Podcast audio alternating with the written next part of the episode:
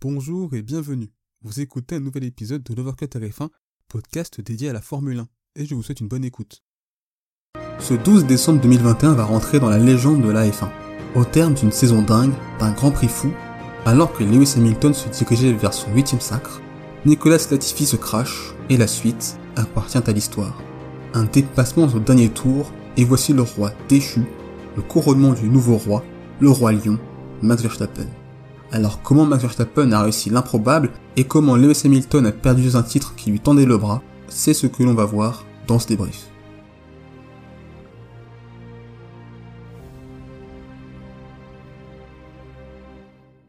Nous allons tout d'abord évoquer le départ. Max Verstappen partait donc en pole position sans pneu tendre et Lewis Hamilton était deuxième en pneu médium.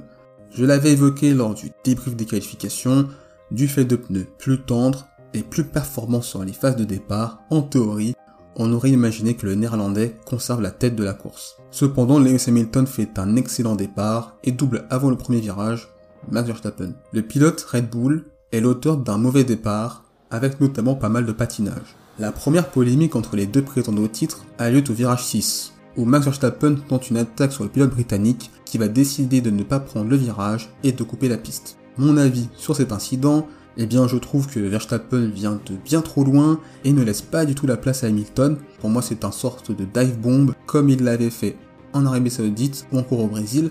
Il ne laisse pas le choix à Hamilton de quitter la piste car si le pilote britannique tente de prendre le virage, alors il percute Verstappen. Je pense que cela aurait pu mériter au moins une enquête, mais pas de sanction à donner, selon moi, à Hamilton sur cette action. Ce premier relais de course va donc être l'occasion pour nous de voir la supériorité de la Mercedes sur la Red Bull, surtout avec des Red Bull en pneus tendres. On a pu voir que ce choix n'était pas payant de la part de Red Bull, et notamment pour Verstappen, même si c'est plutôt un choix subi dû à son erreur en Q2 avec son plat qu'il a fait sur un de ses pneus médiums qu'il a donc contraint à débuter cette course sur des pneus tendres. Hamilton survole et calque sa stratégie sur Max Verstappen qui souffre en pneus tendres.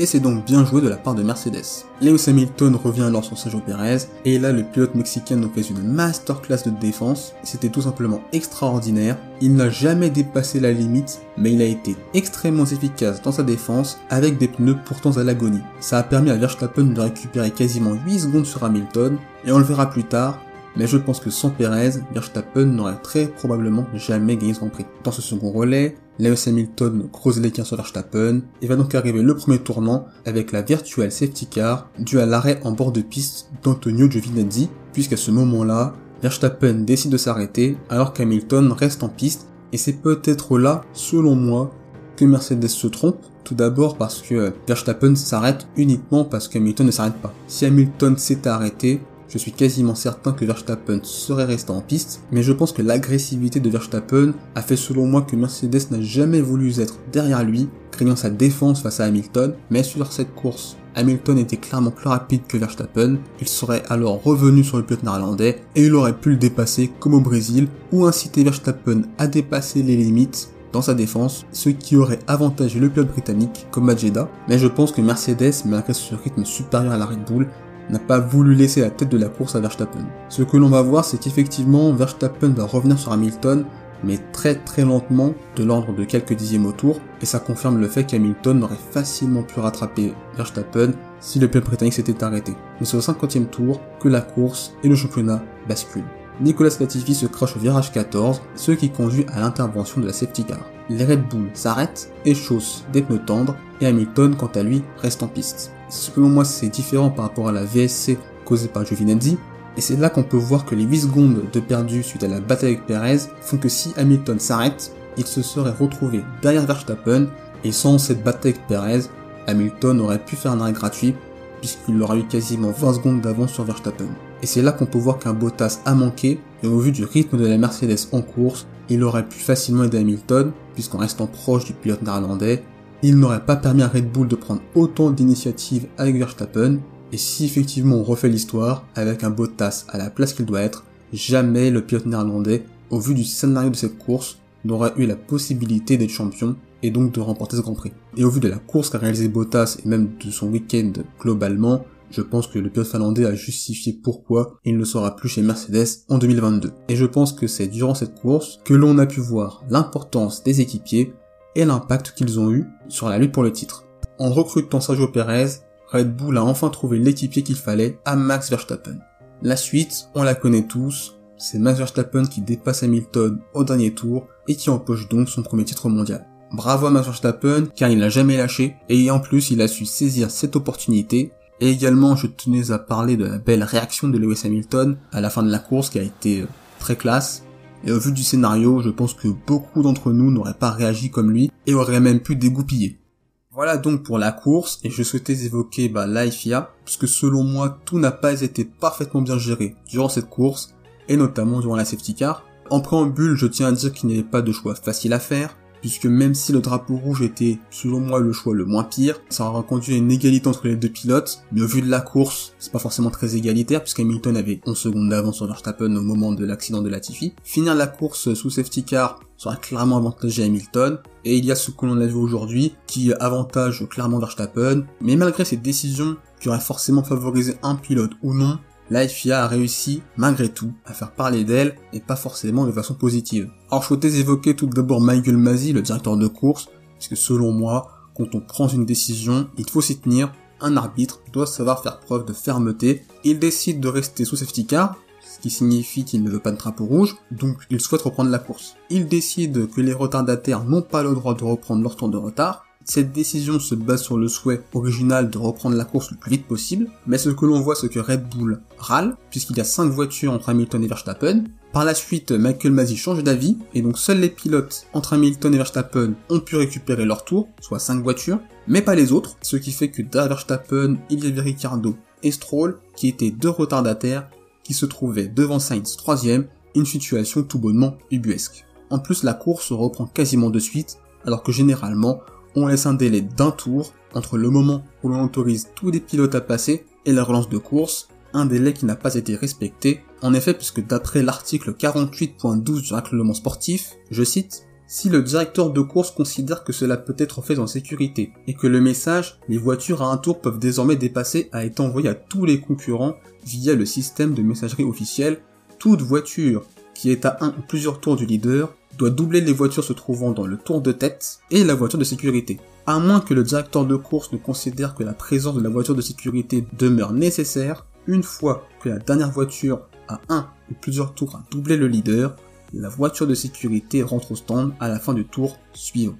La règle est claire et elle n'a pas été respectée. Pourquoi? Eh bien car il y a l'article 15.3 qui selon moi pose un énorme problème.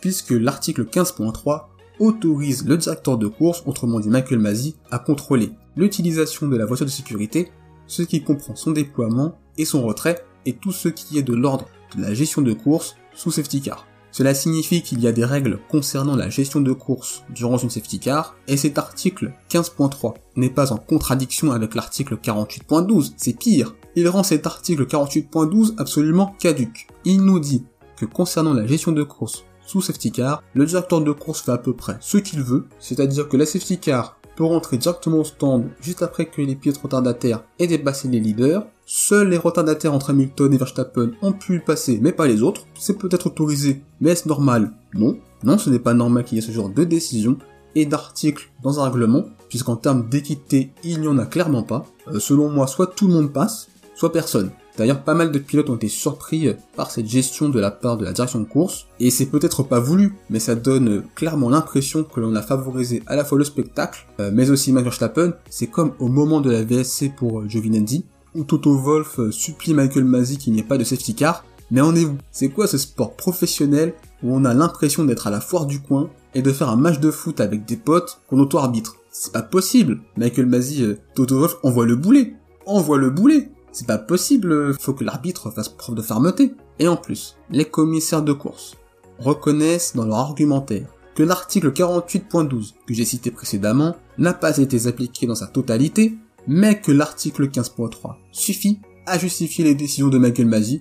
Rien que ça, moi je trouve ça complètement lunaire qu'il y ait deux articles, mais qui se contredisent oui, mais pire, il y a un article du règlement qui rend l'autre article inutile. Donc pour moi, c'est tout bonnement incompréhensible. Le but à travers cette critique envers la FIA, ce n'est pas de remettre en cause le titre de Max Verstappen. Il mérite ce titre et je pense que les actions de Mercedes auprès de la FIA n'y changeront absolument rien. Mais on a eu cette saison une superbe lutte en piste. Mais on a aussi eu un arbitre qui à plusieurs occasions cette saison n'a pas été au niveau et qui a beaucoup tergiversé dans ses décisions. Et si cette action de Mercedes peut permettre des changements à la FIA en termes de règlement, de logique, et également permettre des changements à la direction de course, eh bien je pense qu'ils ont parfaitement raison d'agir. Si c'est juste pour espérer gagner le titre, ce serait dommage, mais la FIA, par sa mauvaise gestion, s'est mis dans une situation qui fait qu'il y a polémique, et qu'il va falloir beaucoup, beaucoup de temps pour qu'elle s'éteigne. Et enfin, je souhaitais euh, dire qu'il ne faut absolument pas blâmer Nicolas Latifi pour son crash. En Formule 1, des crashs, ça arrive,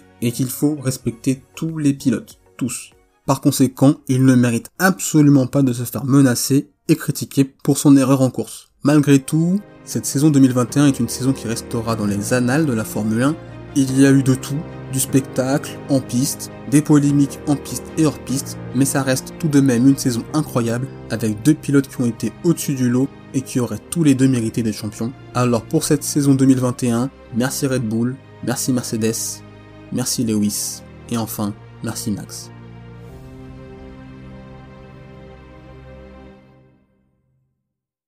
Merci d'avoir écouté cet épisode. S'il vous a plu, n'hésitez pas à vous abonner au podcast de Voir que Tarif 1 ainsi qu'à la chaîne YouTube. C'est une façon de soutenir le projet et également de ne pas manquer les prochains épisodes. N'hésitez pas également à partager cet épisode à vos proches. On se retrouve les amis très bientôt. D'ici là, portez-vous bien, je vous souhaite le meilleur. Salut